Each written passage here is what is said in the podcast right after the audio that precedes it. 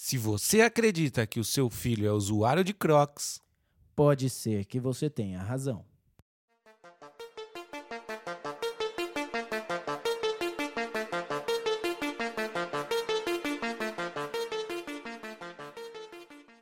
Bem-vindo ao Terapia. Ah, não, não é assim. É bem-vindo, terapeuta da conspiração, ao episódio de número 33 do Terapia da Conspiração Podcast. E eu sou Ariel Barcelos, falando diretamente do pé do gigante adormecido. E eu sou o Davi Miller, falando diretamente de Terras Tupiniquins, onde estamos hoje arriscando todo o nosso futuro. Pois é, arriscamos tudo, preparamos. Se você ouviu helicópteros aí pelo interior paulista, era eles estavam nos perseguindo, mas nós estamos secretamente em algum bunker eh, gravando esse episódio ao vivo. Quando eu digo ao vivo é que estamos os dois na mesma sala, porque não, não vai ser ao vivo que a gente vai transmitir isso. Exatamente, exatamente. Pela primeira vez desde o início do nosso podcast, estamos juntos num mesmo ambiente, arriscando assim a no- o nosso legado e estamos devidamente disfarçados e escondidos. Pois é, e digo que são terras estranhas. Estou eh, tendo uma experiência muito bizarra aqui no Brasil, eh, porque eu não sei o que acontece. Eu chego para comprar as coisas e os caras me falam: não, você tem que pedir pelo app, você tem que voltar para sua casa, você tem que entrar no site e, ou baixar o app e pedir por lá. Porque se você quiser comprar aqui diretamente, vai ser mais caro. E, e qual é a dessa, da visão? O que está acontecendo aqui que você não pode mais chegar num lugar e comprar o que você quer comprar? É, eu acho que eles querem acabar com essas compras não rastreáveis, né? Agora você não pode comprar nada sem que você faça um cadastro online e, e fique ali registrado a sua compra, né? Pois é, e já foi, eh, já em dois lugares, em um eu consegui me livrar. Eu acho que eu paguei mais caro no que eu tinha que pagar, mas eh, eu comprei ali porque você vai comprar um negócio, você, tipo, você vai comprar um negócio para comer ou para beber ali na hora. Tipo, ah, não, beleza então. Eu volto depois quando quando eu tiver meu cadastro aí no site. E daí eu consigo comprar uma coxinha né? É muito bizarro isso. Eu, eu achava que uma das, das primeiras regras da venda era você tentar fechar a venda ali na hora. Porque se deixar o cara pensar, ele vai falar: talvez eu não queira uma coxinha, eu quero um pastel. E daí já era, você perdeu o cliente. É, isso era antigamente. Agora é vendas do, do século XXI.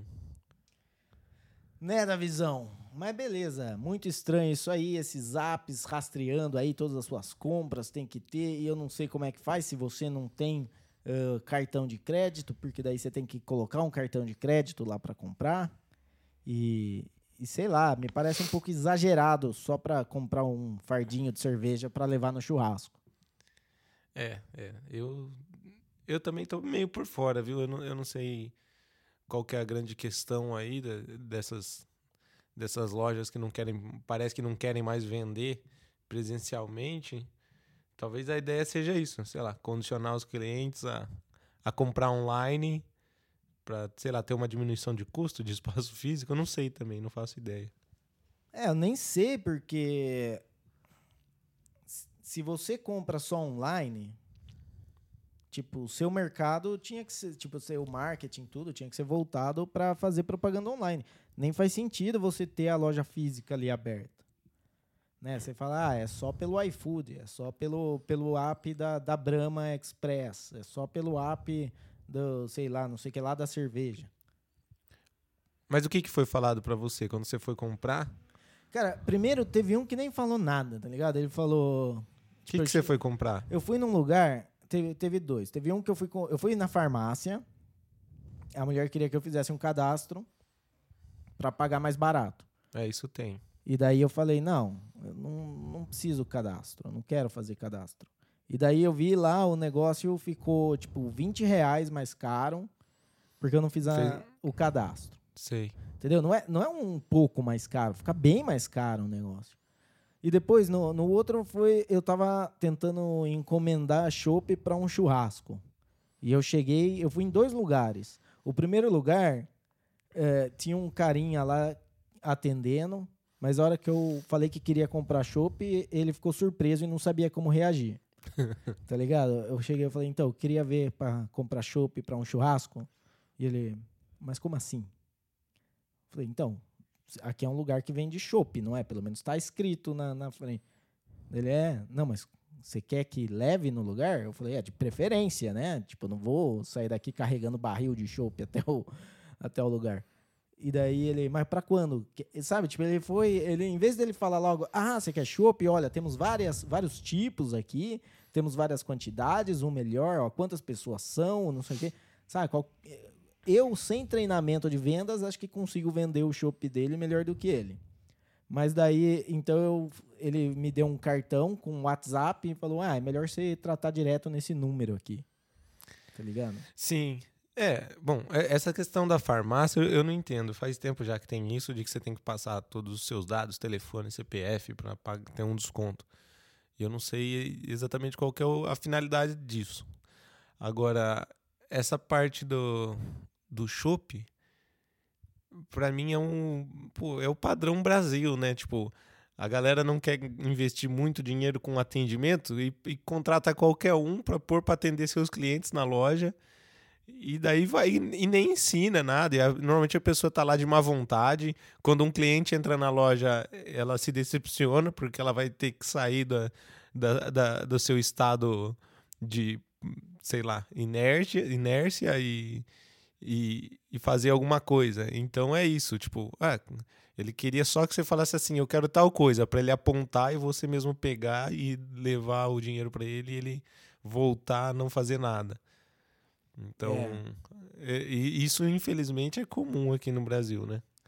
E o, o outro lugar que, que daí eu acabei fechando, tipo, era da Brahma, é, que daí também, eu cheguei lá, eu falei pro cara, eu queria ver chopp e tal. Falou, ah, então, mas se você quiser eu vejo pra você aqui, mas no site é mais barato. Eu Falei assim, como assim no site é mais barato? Tipo, é, dele é, vê lá, porque daí você coloca e liga aqui, tem um WhatsApp, que aliás eu ainda preciso ligar, que daí a gente combina a entrega, mas você compra pelo site é mais barato do que você comprar aqui. E ele nem me falou o preço daqui. Nem do site, na verdade. Tipo, Ele falou mais ou menos do site. Ele falou, ah, eu perguntei, mas como assim? Quanto que é no site? Ele falou, ah, mais ou menos tanto por litro. Ah, tá bom. Fui lá. No fim, acabei fechando, porque também não vou ficar. de- não vou deixar de comprar um negócio que eu quero só porque os negros são em ola, não, não consegue vender. É, acho que é, é isso. Acho que é o que você falou. Os- acho que o certo era nem ter o atendimento presencial físico. Então, se tem um- o lugar só para você chegar lá e ele falar compra no site, não tá gastando dinheiro à toa lá. É. E no, daqui a um tempo já, não vou nem falar no futuro, porque tá muito perto já. O que vai acontecer é que você vai falar direto com o chat GPT. Falar, tô em Botucatu, queria comprar chopp. E daí ele vai falar, ah, ó, tem esses três lugares, o mais barato é esse, não sei o que, e você já vai fechar já com o chat GPT. E o chat GPT vai te atender melhor do que a pessoa lá da, da loja. Você chega lá na loja e vai falar, ah, não, compra com o chat GPT, que é, é mais barato. É, ou, ou, ou você nem vai precisar pesquisar, né? Talvez o chat GPT entre em contato com você e diga: seu aniversário está chegando, o que acha de organizarmos um churrasco? E daí ele vai te mandando as opções e você vai escolhendo o que você quer e o que você não quer. Pois é. É, então, é, vai, vai ser estranho. O chat GPT já vai, já vai falar, ó, já planejei seu churrasco e finge que você tá surpreso quando chegar lá. Tá todo é. mundo sabendo já. Já, já convidei os seus amigos que fazem bem pra você, já cortei algumas amizades ruins da sua vida que não vão ser convidadas. É, ele vai falar, esse, esses são os convidados, esses são os que não fizeram, né, que, que não passaram pelo corte do ano passado para esse ano, o, né, são os tóxicos. Ah, e daí, beleza. E ele falou, ah, esses aqui eu já sabia que eles iam ter alguma coisa no dia, nem convidei, tá? Pra, pra, não, pra nem contar com eles na, na lista de compra. Já é integrado com a agenda da galera. Certeza. É, vai ser, vai ser fácil organizar churrasco. Vai ser difícil para aqueles caras que dão migué, né? Como assim? Porque tem muita gente que fala, não, beleza, vou lá, vou ser o primeiro a chegar, o último a sair e tal, e nunca aparece. E, e você já, tipo assim, você já sabe que o cara é assim, você, você nem conta ele. Você fala com ele porque você sabe que ele nunca vai. Mas se um dia você não chamar, ele vai ficar dodóizinho, vai ficar magoado. Exatamente. Mas é isso então, é, bora pro nosso, pro nosso programa aqui. Uh, lembrando antes o nosso Twitter, é o Twitter Terapia da Conspiração Podcast. Uh, o nosso arroba é arroba podcast TDC. Então entra lá, segue a gente e, e bora lá. É, tá, tá ficando um pouco mais ativo, mas ainda tá bem inativo o nosso Twitter. E hoje, a nossa pauta do dia, a gente vai falar de dois de duas coisas. É, das terras aqui, tupiniquins, que aconteceram uh, recentemente. Davizão, você tem preferência de qual tema a gente começa? Não, acho que não. Que é... Vamos começar por ordem de que eles aconteceram, então. Porque tá. a, gente, a gente vai falar das duas coisas. Da, do Petrobras é, falando lá, tirando a paridade com o dólar no preço dos, dos combustíveis e da cassação do deputado federal uh, Deltan Dallagnol. Então vamos começar com uh, a paridade da, da Petrobras aí, da, da Petrobras acabando com a paridade do, dos combustíveis. E eu tenho que confessar que essa é uma notícia que eu não acho que ela é. Tipo, é uma, é uma medida que o governo está tomando, eu não acho que ela necessariamente é ruim pela medida que está tomando. Eu só acho que, vamos dizer, no fim das contas não vai fazer diferença. E, e eu vou eu vou explicar isso melhor. Mas primeiro, Davi, você quer falar alguma coisa disso? Você chegou a ver alguma coisa? É, não, na verdade, é, bom, eu vi muita gente falando muita coisa e, e para variar, aqui no Brasil virou mais um nós contra eles, esquerda contra a direita e, e ninguém querendo ter uma discussão saudável e analisando pontos fortes, pontos fracos, vantagens e desvantagens é aquele negócio. Agora, quem é a favor do Lula tá dizendo que ele vai comemorar que a combustível vai ficar mais barato e quem é contra o Lula, quem é da direita diz que agora a Petrobras vai pro buraco de novo. Então fica difícil, na verdade, a gente ter uma, uma opinião imparcial e tentar entender de fato o, o, o, o que vai acontecer ou ter algum ter alguma visão que não seja enviesada. É, eu acho que, vamos dizer assim, vamos pegar lá a história, do, o, a medida do governo anterior, do, do governo Bolsonaro, de, de colocar o preço da, dos combustíveis atrelado com o preço internacional. Então a coisa já começa errada quando tem uma coisa que ela tem uma tabela de preço internacional. Entendeu? É a mesma coisa que se você tivesse. Imagina isso com qualquer outra coisa, tipo salgadinho chips com cerveja, com sapato. Imagina que tivesse uma tabela internacional de sapato, de preço de sapato, e daí o, o todo mundo segue esse preço, né? Tipo, qualquer outra coisa que seria isso, a gente falaria que é cartel, que é monopólio, é controle de preço e que é ruim. Mas, uh, com, com, algumas coisas a gente acha que é bom, né? Tabelamento. Então, combustível o pessoal acha que é bom. Quem controla esse preço internacional? Normalmente o preço é estipulado com base no petróleo futuro. Né? Ele não é no, no petróleo que é vendido agora. Ele é estipulado no, na, na perspectiva de produção de petróleo e daí eles fecham né, a, a, compra e venda e fecha o valor. É um preço flutuante.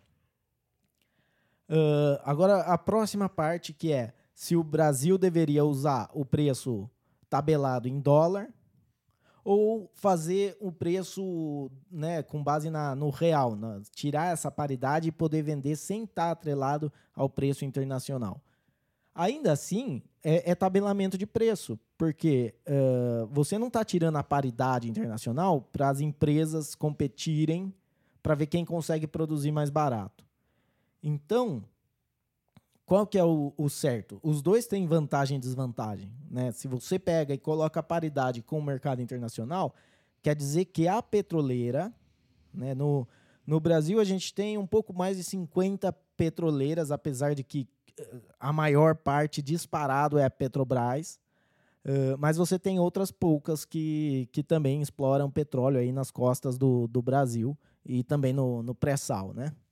uh, que também está na costa do Brasil, mas é, é um jeito diferente de explorar.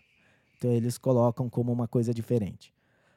E daí você pega uh, essa galera que está explorando petróleo, se está em dólar, é melhor para eles. Do mesmo jeito que se tem um tabelamento do preço do sapato em dólar, é melhor para quem faz sapato, mas é pior para quem compra sapato.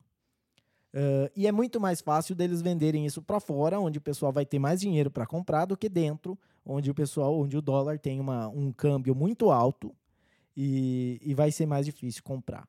Então isso acaba que o preço dos combustíveis sobe muito. Uh, se o governo não controla o câmbio, também uh, dispara. Do outro lado, se você coloca o tabela, o, a tabela de preço dentro do Brasil, tipo com o real, como é tabelamento de preço, você tira isso do mercado internacional e você coloca isso na mão do governo, porque é o governo que vai falar para a Petrobras quanto que a Petrobras tem que uh, tem que cobrar nos combustíveis. Ah, mas o governo não manda na Petrobras. Claro que manda. Ele coloca o presidente lá, ele manda. Não tem como, tá ligado? Tipo, a Petrobras é uma empresa estatal, por mais que ela tenha ações na bolsa. E se algo, o governo põe lá o presidente, ele que manda. Inclusive isso de falar se vai respeitar o preço de fora ou de dentro. Então já, já fica complicado aí, porque daí você fala, putz, antes estava caro o combustível, mas pelo menos não tinha como fazer politicagem com o preço. Agora vai ter como fazer politicagem do preço. Né? Então, quer comentar isso aí, Davizão? É bom. É, é, é bem isso que você falou, né? É, deixa de, de. Assim como. É, não, nunca é uma boa notícia, na verdade, né? Porque é, é só uma questão de estar tá saindo do poder de um para ir para o poder do outro e nunca é pensando no bem da galera e, e no não o que for melhor para a população. Não sempre é, é, visando dar mais poder para um grupo específico. E, e bom pelo que você falou é o seguinte né? Antes a gente tinha um tabelamento de preço internacional a gente tinha vamos dizer o cartel internacional que decidia quanto custaria e agora isso passa a ser interno no país é, no governo e, e bom, considerando já o histórico do, do nosso governo, é nitidamente mais uma ferramenta que eles vão utilizar. Já, já conseguiu enxergar certinho quando o governo estiver sendo mal avaliado, estiver acontecendo alguma coisa ruim no país, eles vão lá e forçam a Petrobras a diminuir o preço, ou quando estiver chegando perto das eleições, eles diminuem o preço, e daí eles vão fazer aquelas comparações do tipo. É, ah, no governo do Bolsonaro a gasolina bateu oito reais, agora tá só seis, né? Tipo, seis reais é caro pra caramba ainda. Mas o, o combustível é uma coisa que aqui no Brasil é, sempre foi, né? Eu, eu, lembro desde que quando eu era pequeno já, já na, embora não tenha esse tabelamento municipal, por exemplo, mesmo que seja um, um tabelamento aí feito pela Petrobras, você vai nas cidades aí você vê que os postos de gasolina eles já têm aquele preço muito parecido, né? Dificilmente tem uma competição entre postos de gasolina na mesma cidade, porque eles querem todos enriquecer juntos e, e o cidadão na verdade ele fica sem saída. Então é só aquela é, falsa sensação de que as coisas estão mudando, mas sinceramente eu não, não, não vejo uma grande mudança quanto a isso. É, é o que você falou no começo do seu argumento. Não muda muita coisa. E. Enfim, o. O. O, o que eu ia falar mesmo? Peraí, que acho que sumiu aqui. Então, enquanto, enquanto você lembra o que você ia falar, daí uma, uma outra coisa também que vale. Então a gente, tipo assim, simplesmente pelo preço tabelado, se o preço está tabelado, não importa se está tabelado fora ou dentro, não vai ter muito.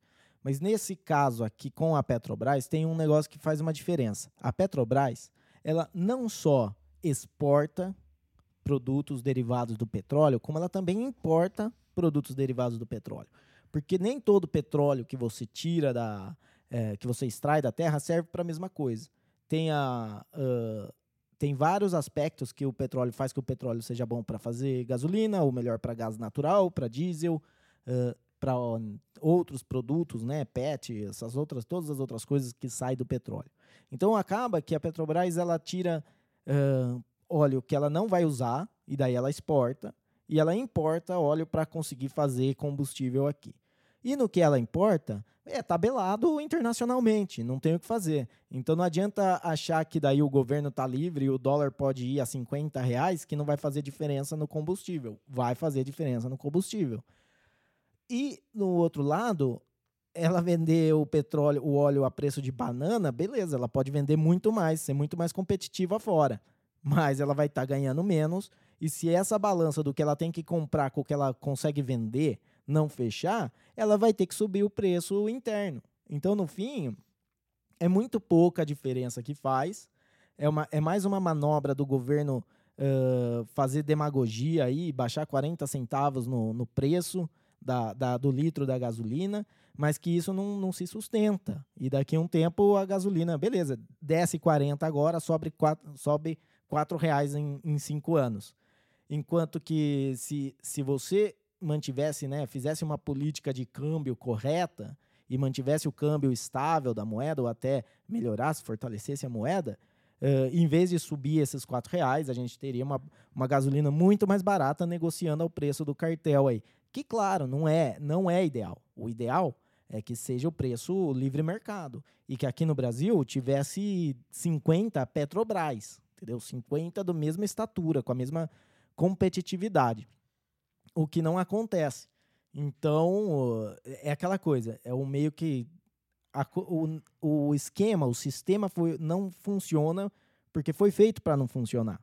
E daí tem as medidinhas aí que você pode, ah, não, se fizer em dólar vai ter desvantagem tal, tal, tal, vantagem tal, tal, tal. Se fizer em real vai ter vantagem e, e desvantagem. E, e nisso aí. E também o que você falou dos postos, né? Aqui no, no Brasil, você não pode um dia acordar e falar: quer saber?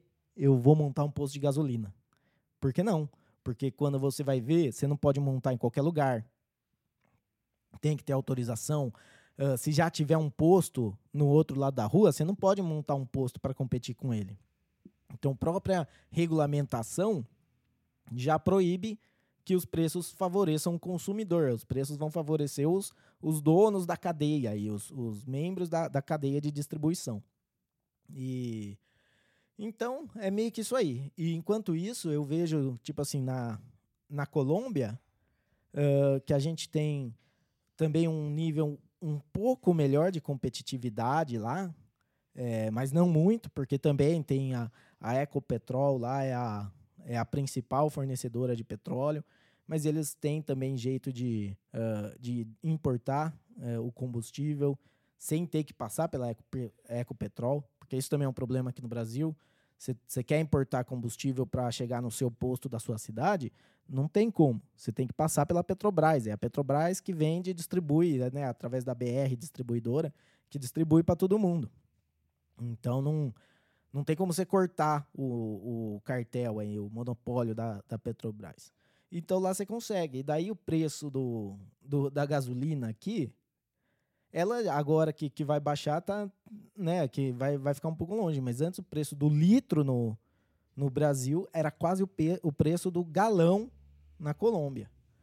Então, então tem isso, tem, tem a, é um mercado foda mesmo, tipo, não, eu não vejo muito, não acho, não acho que foi o que é necessariamente uma medida ruim. Pode ser que esteja que, que que haja vantagem, mas não vai resolver o problema, porque não, o problema é a Petrobras e o monopólio dela. É, e lembrei o que eu ia falar também, que é outra coisa que influencia bastante, eu acho, que é o comportamento do brasileiro aqui, né? Porque a gente vê o preço subindo, né? E, e as pessoas reclamam, mas ninguém deixa de comprar, né? Que nada melhor do que alterar o mercado e o preço das coisas do que os consumidores deixarem de consumir, né? Então é assim, ninguém quer deixar de, de andar de carro, ninguém quer fazer uma pressão e falar, não, é, enquanto não abaixar de cinco reais, vai todo mundo andar de busão, ou vai andar a pé, ou vai fazer rodízio de carona. Ninguém quer deixar o seu conforto de sair a hora que quer de casa e, e chegar mais cedo em casa. É, não que seja o melhor dos casos, né? Mas é, é, tudo questão de ter um propósito. Acho que aqui no Brasil não existe essa cultura, né? É, é, meio que cada um por si, lutando pelo seu conforto. Então, tipo, ah, o dia que a gasolina chegar a 10 reais, a galera vai reclamar e pouquíssimas pessoas vão deixar de, de comprar. Só quem realmente não tiver mais condição de falar, olha, a 10 reais eu não consigo mais andar de carro, e daí vai deixar para andar de carro só quando precisar mesmo. Enquanto que o restante da população que está acostumada a andar de carro vai cortar outros custos, talvez, mas não vai deixar de andar de carro e, e consumir o combustível. E isso eu enxergo como um comportamento que se estende a, a, a, toda a parte automobilística, sabe? Que nem a gente já falou aqui sobre preço de carro no Brasil, impostos, não sei o quê. O brasileiro ele reclama, mas ele não deixa de consumir, né?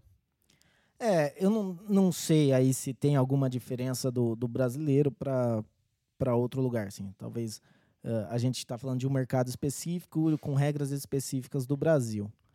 Uh, eu acho que, que faz diferença, entendeu? Quando o cara, tipo assim, uh, pensa no. Primeiro, não tem como escapar da, da, dessa cadeia, porque o transporte, né, toda a logística, distribuição de alimento e bens de, de consumo no Brasil é feito através de rodovia, muito pouco feito por, por trem e, e navio. Uh, mas então, você encareceu o combustível, você encarece tudo, tudo no supermercado vai. Que tá. Nossa, cara, da última vez que eu vim para cá, tá um absurdo de cara as coisas. Eu nunca, eu nunca cheguei a estar, tá, tipo, realmente espantado com, o preço. Uh, de, de qualquer coisa, de ovo. Você vê uma dúzia de ovo, 10 reais, 11 reais, cara, é, é muito zoado isso. Uh, então, não sei se tem uma alguma coisa que seja um fator. Eu acho que uh, o que faz a diferença é que nem se falou. Se o cara não puder pagar, ele não vai pagar. O que cai é que a gente não a gente não pensa nisso, mas que nem as, uh, a compra de carro no Brasil caiu um monte, tanto que, que montadoras aí estão fechando tudo. E o que acontece é, por que, que você vai comprar um carro se você não vai ter dinheiro para pôr combustível nele? Então, a gente não sente que tem gente com carro abastecendo menos, mas tem menos gente com carro. Então, eu acho que essa, esse é o grande diferencial da coisa. É aí que a gente sente que, que é. Porque, no geral, é tipo assim: você tem um carro, você usa o seu carro para trabalhar, o combustível está mais alto, uh, beleza, você pode até procurar uma carona, alguma coisa, mas de ter um movimento organizado contra o preço, só se for que nem. Lembra que teve uma vez que a galera ia no posto e pedia para colocar um real de, de gasolina e, e só para travar o sistema, tipo, congestionar tudo. É, não, teve uma, rolou um protesto nesse sentido, mas não, não deu em nada, né? Para variar. É. Cara, e daí eu vi assim, tipo, o ministro, o, primeiro que já é bizarro, né?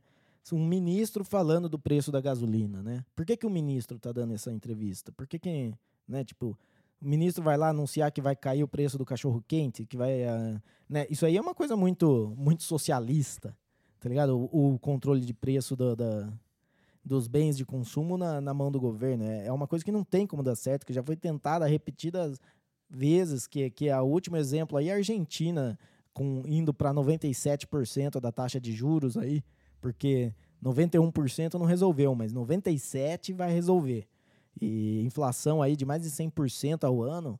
Então, uh, é uma coisa que não tem como dar certo. E daí o ministro vai lá e, e ele quer. Uh, como é que é que ele queria.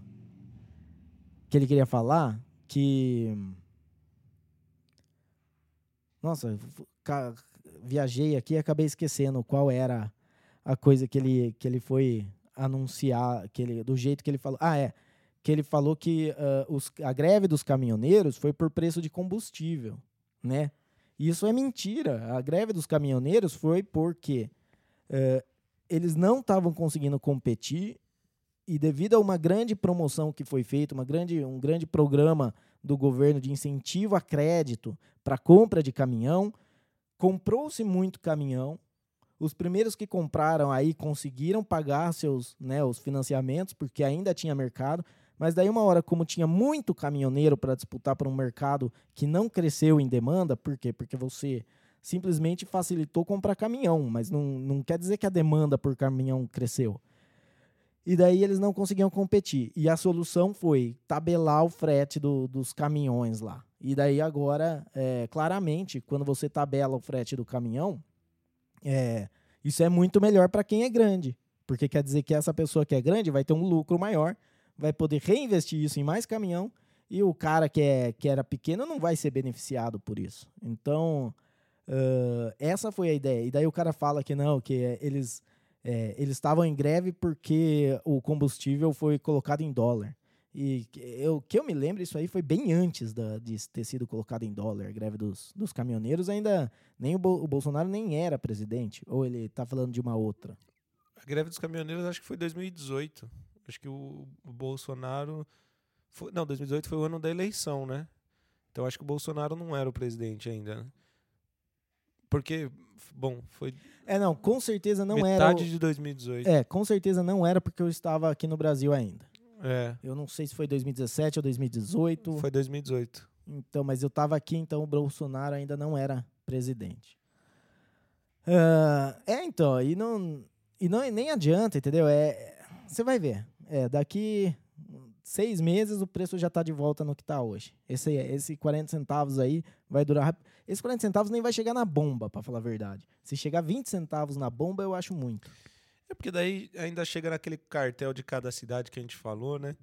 Eles vão, vão acho que vão colocar esses 40 centavos por um ou dois dias só para a população falou, falar, ah lá, viu? Chegou. E depois eles já voltam, mesmo que não tenha alguma mudança na Petrobras em si, os próprios cartéis das cidades que a gente sabe como acontece vão tratar de encarecer esse combustível aí. E eles vão pegar esse lucro para eles. Certeza. Bom, mas beleza. Tem mais alguma coisa para acrescentar aí? Acho que não. Acho que vamos ficar de olho aí no preço do combustível e ver se, se realmente a gente vai estar certo mais uma vez. É. E combustível é outro, que já tem, eu vi, no, passei num posto Ipiranga lá, pelo app é mais barato, se você fizer. Eu não entendo esse negócio do Zap. Uh, e é isso, então. E se você quiser mandar pra gente o que você acha aí desse, de, dessa mudança, você acha que você tem alguma, alguma informação que a gente não tem? Por que, que seria bom? Por que, que seria ruim? Uh, alguma conspiração por trás disso? O Brasil quer detonar com a OPEP? Será? Será que consegue? Uh, mas é isso aí. E manda pra gente no e-mail contato arroba terapia da conspiração.com. Né? Contato arroba terapia da conspiração.com. E vamos embora para a próxima pauta aí da visão. Se você quiser fazer a introdução para gente. Bom, é, o deputado federal Dalton Dallagnol foi cassado ontem. O, ontem foi dia 16 de maio de 2023. O, o Superior Tribunal Eleitoral tomou essa decisão por unanimidade, porque a questão é a seguinte: é, quando ele se candidatou, né, é, houve um, um recurso né, dos, dos, partidos adversários, eu acho que foram dois recursos, um do PT e um outro de outro partido que eu não lembro, entraram na justiça eleitoral contra a candidatura do, do então candidato né, na época, e para tentar já barrar na questão da ficha limpa. Porque Dalton Dallagnol era ele era procurador do Ministério Público e, segundo a lei da ficha limpa, se você tiver algum processo administrativo, você não pode se candidatar. E, e ele tinha exonerado do cargo e a, a, a denúncia, o recurso, era porque ele estava querendo fraudar a lei e o sistema, já que ele seria indiciado num processo administrativo pelo Ministério Público, então ele ficaria inelegível por oito anos. Mas ele exonerou antes que o processo fosse aberto. Os partidos entraram com recurso. Em primeira instância, ele ganhou, a sua candidatura foi validada. Ele foi eleito com o maior número de votos de um deputado no estado do Paraná, foram mais de 340 mil votos. E é, foi o, o, o PT e a aliança deles entraram com um recurso na instância superior, que é o TSE, e por unanimidade, então no TSE, ele perdeu, Deltan Dallagnol perdeu e seu, sua candidatura então foi cassada, ele perdeu o seu mandato. E pelo que eu entendi, os votos dele vão agora para o partido dele. Eu não sei exatamente como acontece agora. Eu acho que. Eu, não sei se existe uma redistribuição desses votos e para ver quem vai ser é, colocado no lugar dele.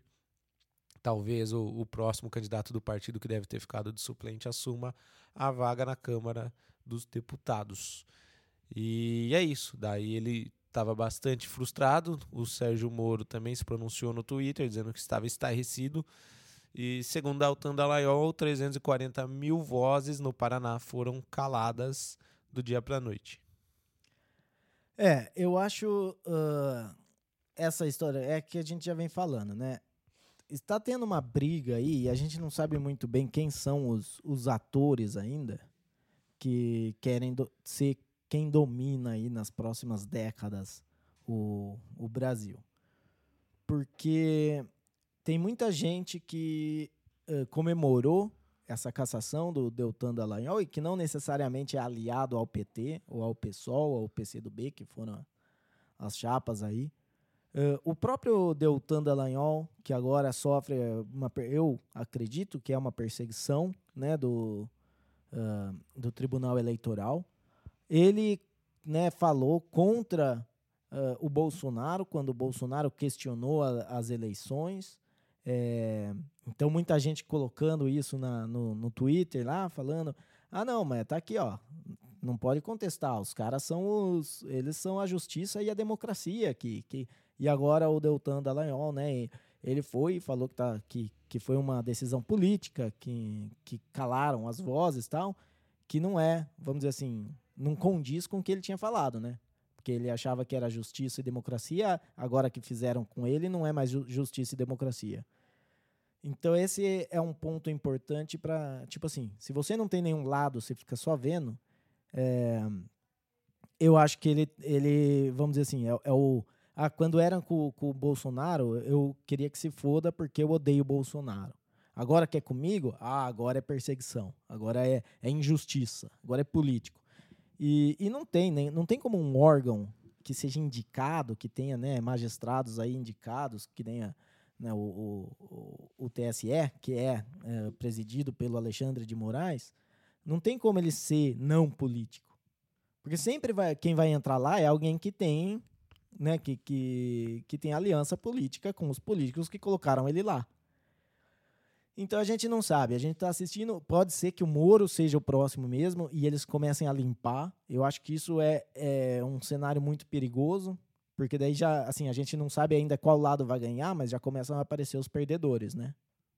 É, então, e é exatamente isso. É, bom, é, não, não existe democracia se não tiver oposição, e parece que é isso. Eles vão agora eliminando um a um. A gente sabe que no Brasil quem manda mesmo é o Congresso, né? Tem toda a figura do presidente e tudo mais, mas é, uma das coisas que, que me deixava um pouco mais tranquilo, entre aspas, é que, tudo bem, Lula virou presidente, mas ele não era maioria no Congresso.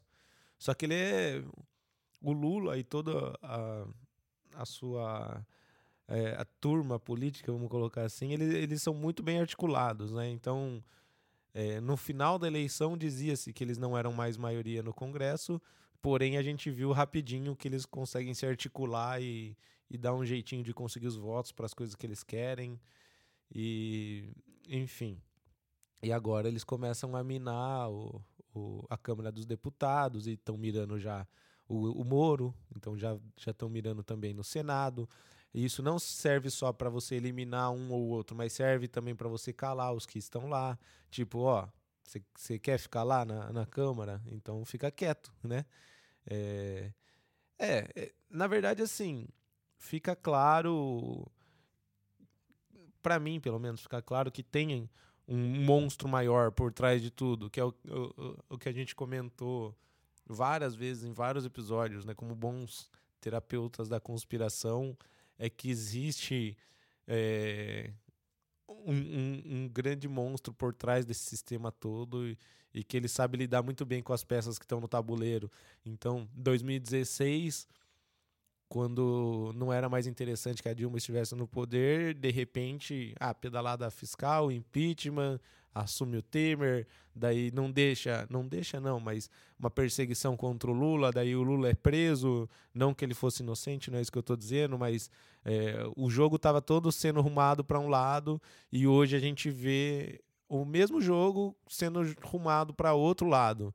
Então, assim, não acho que isso é coincidência, entendeu? Eu acho que, de repente, ficou interessante que o Lula fique no poder, de repente ficou interessante que, que o, o, o Moro e o Dallagnol não estejam lá, lá onde estão.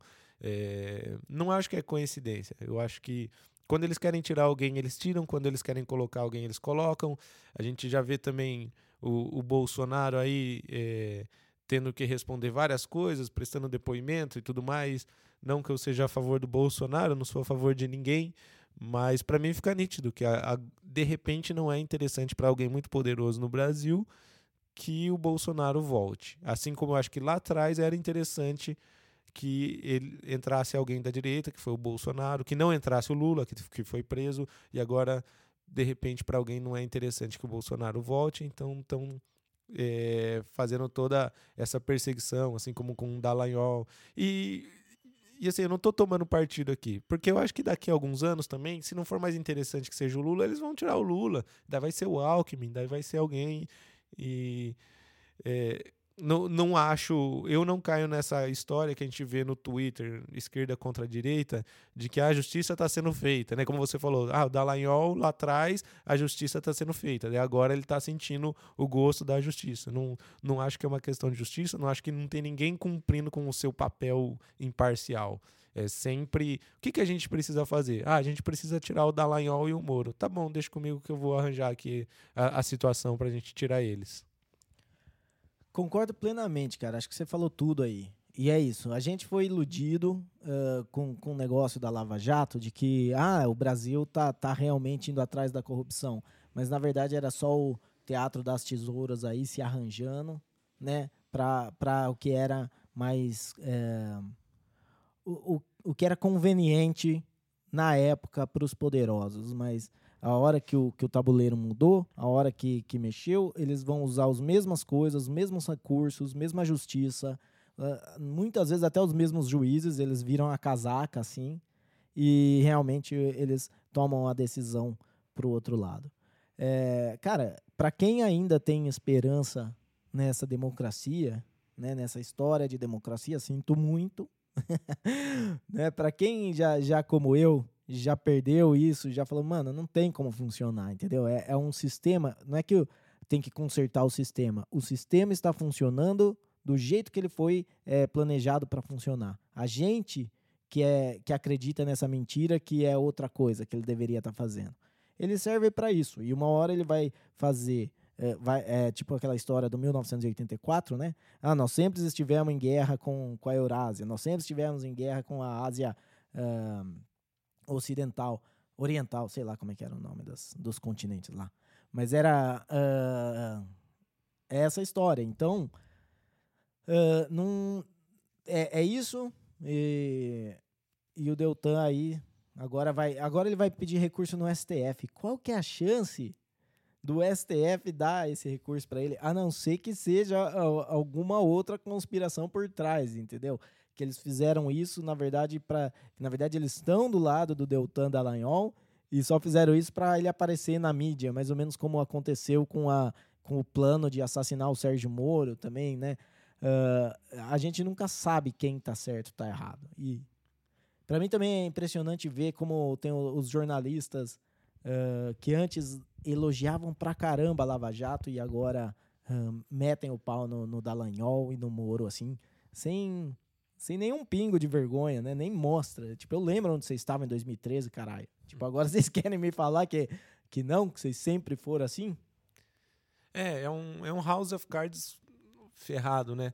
Porque esse tocou num ponto que eu tinha pensado também. Que, por exemplo, é, é tudo feito para a gente acreditar que que está funcionando como deveria funcionar e que a gente está lutando por uma democracia mas isso é, é aquela grande ilusão da gente achar que. das pessoas acharem, né? Que, que, que deveria estar tá funcionando assim, que é o certo mas elas não prestam atenção no que está acontecendo ao decorrer do tempo. É isso que você falou. É, por exemplo, na, na época da Lava Jato, da Lava Jato vazou áudio do Dallagnol e do Moro combinando como que a gente vai prender esse cara. E na época era uma coisa no sentido que todo mundo sentia que, pô, mas se o Lula é o grande ladrão, é, tudo bem o juiz e o procurador articularem a sua prisão, porque no final das contas, se ele é ladrão, ele tem que ser preso. Mas a verdade é que não é assim, né? A verdade é que o, o juiz ele tem que ser imparcial, ele não tem que estar tá macomunado com o procurador para tentar provar que o réu é ladrão. E hoje a gente vê eles provando do próprio veneno. Hoje a galera tá é, se unindo, os tribunais estão se unindo, né, o, o, TSE, e a gente vai ver o que vai acontecer no STF. É como você falou, a não ser que seja um plot twist aí e, e, o, e o Dallagnol tem alguma questão lá no STF e ele vai sair fortalecido disso, que eu duvido muito. Eu acredito que o STF só vai chancelar, né? É, porque o STF tem sido também aí a grande ferramenta dos poderosos para seguir o, o, o que a máquina quer, né? O, a gente cansou de ver aí nos últimos meses, no último ano, considerando a eleição também, com o Alexandre de Moraes presidindo lá a, a, a eleição, o, o, o, Tribunal Eleitoral. Então, é, a gente vai ver agora o que o STF vai fazer. Mas, independente do que ele fizer, eu já, já sei que é, é tudo pensado. Não, não é algo que, tipo, agora o STF vai fazer a justiça no caso da Lanhol. Não, agora o STF vai fazer o que é interesse dos mais poderosos que seja feito. É, e é que nem no, aquele, no Game of Thrones, né? Se você acha que essa história tem um final feliz, você não tá prestando atenção. É, porque é foda. Mas, uh, dando uma volta aqui, Davi, eu sei que isso não estava no nosso roteiro, mas eu acabei de ver aqui um, antes da gente começar a gravar. Uh, o STF determinou que o Léo Lins, que ele tirasse do ar um especial do Léo Lins, eu vi. Uh, por conta de, de piada contra minorias. E o que eu acho legal, assim, é que vários humoristas, é, muitos deles que são bem uh, da, dessa parte de defender minorias, de, de, lugar de fala, de não sei o que, que se posicionaram uh, defendendo o Léo Lins, né? Entre eles o Oscar Filho, o Fábio Porchat, que foram os, os que ouviram lá. Você chegou a ver esse, esse especial da visão? Vi, vi. É, eu já, já vi muita coisa do Léo Lins, já li o livro, o livro dele, inclusive, que ele tem livros é, sobre a teoria né, do stand-up comedy, é, ensina a criar piadas. Eu já fui ao vivo assistir o Léo Lins, aqui na, na, nossa cidade secreta, que eu não vou falar. Né? Mas, cara, eu tinha visto essa notícia e acabei esquecendo, né? É, é, era, obviamente, um assunto para a gente trazer aqui no podcast. E vi também que o Porchat se manifestou. O, o, o, o Porchat ainda que eu acho engraçado, que às vezes eu sinto que ele vai e que ele volta nessa questão da, da liberdade de expressão dos, dos humoristas, porque ele foi envolvido uma, numa polêmica também no, no, final do ano passado com, com a influencer lá, a GK, não sei o que. Eu gostei muito do discurso dele depois se defendendo, era muito nesse sentido. E, bom, é, eu acho muito preocupante, porque a não ser que eu tenha entendido errado, não só tirou o vídeo do especial de que tinha mais de 3 milhões de acessos do Léo Lins, como proibiu que ele fizesse qualquer piada com minorias. É, qualquer grupo que se sinta vulnerável, mas ou seja, praticamente proibiu o cara de fazer piada, porque eu acho que se eu, se eu não tiver, tiver errado na minha interpretação e for isso mesmo, ele vai pagar 10 mil de multa por, por piada, por alguma coisa assim. Só que a questão é que todo mundo pode ser parte de uma minoria, entendeu? É, se eu quiser, eu consigo me. Eu que sou homem, branco, hétero, não sei o que, eu vou buscar alguma forma de me encaixar numa minoria. É, posso falar que eu sou canhoto, sei lá, posso. É, é você vai conseguir. Descendente fazer... de judeu. Então, assim, todo mundo vai ter um motivo para processar o Léo Lins, entendeu? E, e é o começo da censura. Começo não, né? É, é o é mais uma parte do que a gente já vem, vem testemunhando nos nossos olhos, que muita gente tem falando, com a grande diferença agora que é isso que você falou. Uh, muita gente do meio que costuma estar tá do lado do, entre aspas, politicamente correto, se manifestou preocupado com a situação do Léo Lins. É, então, é, é, a, vamos dizer, não passou a PL da censura, então o, o STF já começa aí a se posicionar como o, né, o, o, grande julgador aí do que pode e o que não pode ser falado na, na internet. É uma coisa que só tem a piorar, entendeu? Que, e é isso. Aprenda com Deltan Dallagnol. Não é porque hoje eles estão indo atrás de uma pessoa que você não gosta que eles são seus amigos. Entendeu? Eles vão atrás de você também. Eles vão atrás de pessoas que vocês gostam. E a hora que tiver todo mundo é, preso, só resta você, é atrás de você que eles vão, entendeu? Não tem. Acabei de ter um insight aqui, Ariel, uma, uma teoria da conspiração acabou de me surgir agora que você falou sobre o STF atuando como né, o, o Departamento da Verdade lá, esqueci como o nome, mas pode ser até uma manobra do próprio STF, porque a gente sabe que é interesse do governo e dos poderosos da, que a PL 2630 seja aprovada e já foi falado, inclusive o Felipe Neto postou um tweet. O Felipe Neto, que é defensor ferrenho da PL, ele, ele fez um tweet dizendo que deveria ser aprovada a PL, porque caso contrário, o STF é que julgaria e seria bem pior. Então, se você parar para pensar, faz sentido que o STF tome uma medida extremamente radical, como essa com o Léo Lins, para que as pessoas pensem que é uma boa ideia aprovar a PL, né? Pode ser, pode ser. Não é. Aliás, eu acho que faz muito sentido isso. Acho que é bem por aí mesmo e, e a gente pode esperar mais dessas aí.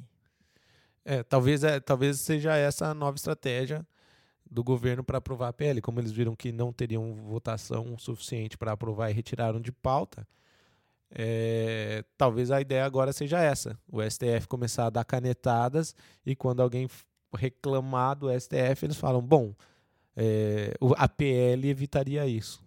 Então, é mais ou menos assim, né? Eles, eles te dão duas opções, um tiro na mão um tiro no pé. E a terceira opção que é um tiro na cabeça. Daí você vai ficar feliz de tomar um tiro na mão ou no pé. Pois é. E é isso então. Uh, mais alguma coisa para falar nesse lance do Léo Lins? Ou vamos fazer não, os avisos? É, não. Só fico extremamente triste porque eu sou fã de stand-up comedy. Eu várias vezes na minha vida já pensei até em escrever, como eu disse, eu já li o livro do Léo Lins que ensina a escrever. É algo que eu, que eu tenho para mim dentro das minhas veias, gosto muito, assisto muito. O humor negro mesmo, apesar de que muita coisa eu acho sem graça, e eu acho que se é sem graça, beleza, é só não assistir, só não dar ibope e deixa quem gosta assistir e dar risada, não tem problema nenhum. Isso aí, concordo plenamente. Eu não acho, na verdade, é, eu não acho que a censura consegue realmente, principalmente hoje em dia com, com internet e tudo, é, vai jogar na marginalidade e daí vale tudo, meu amigo.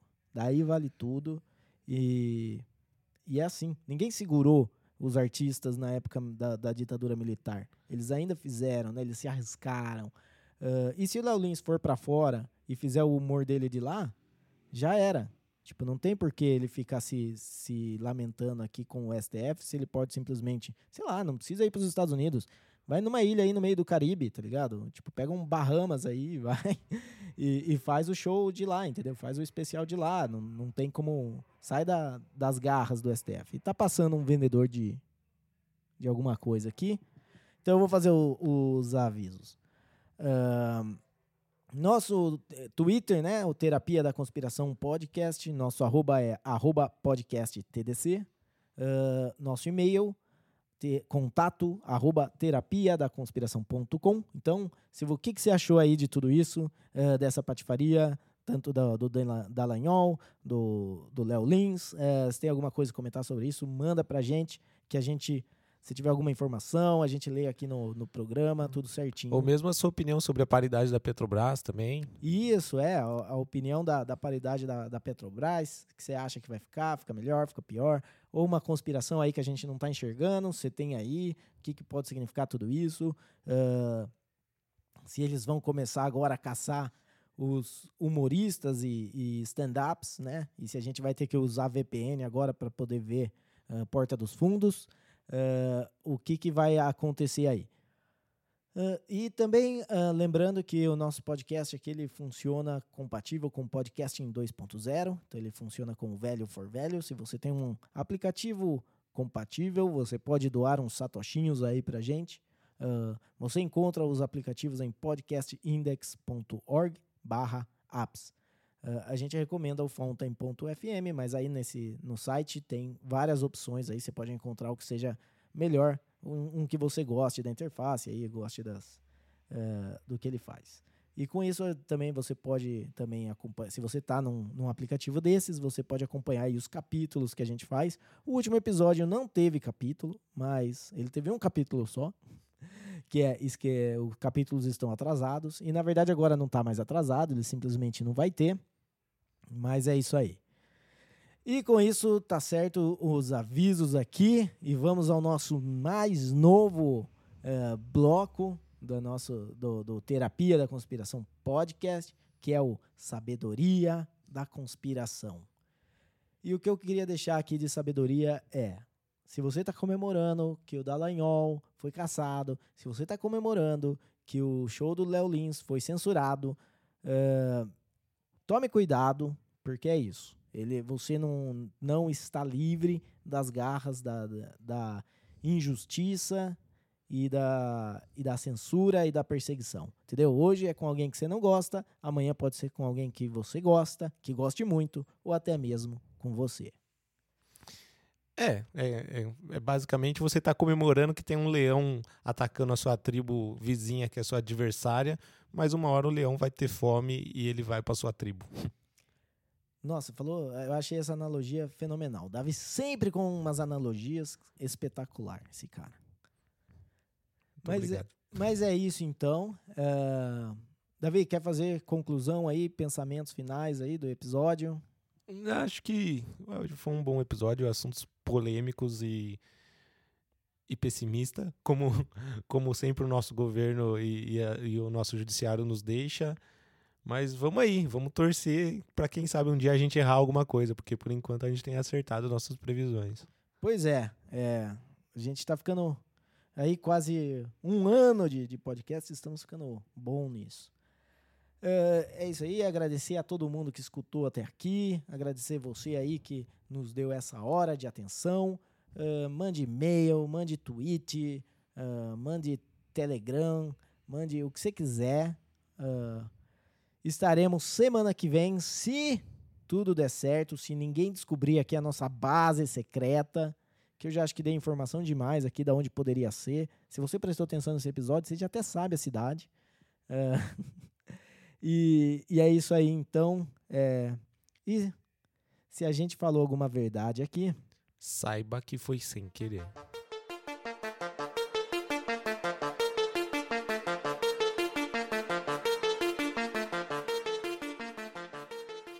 É humor negro o que ele fez. Então que isso daí realmente torne-se um caso de polícia e que o show seja cancelado.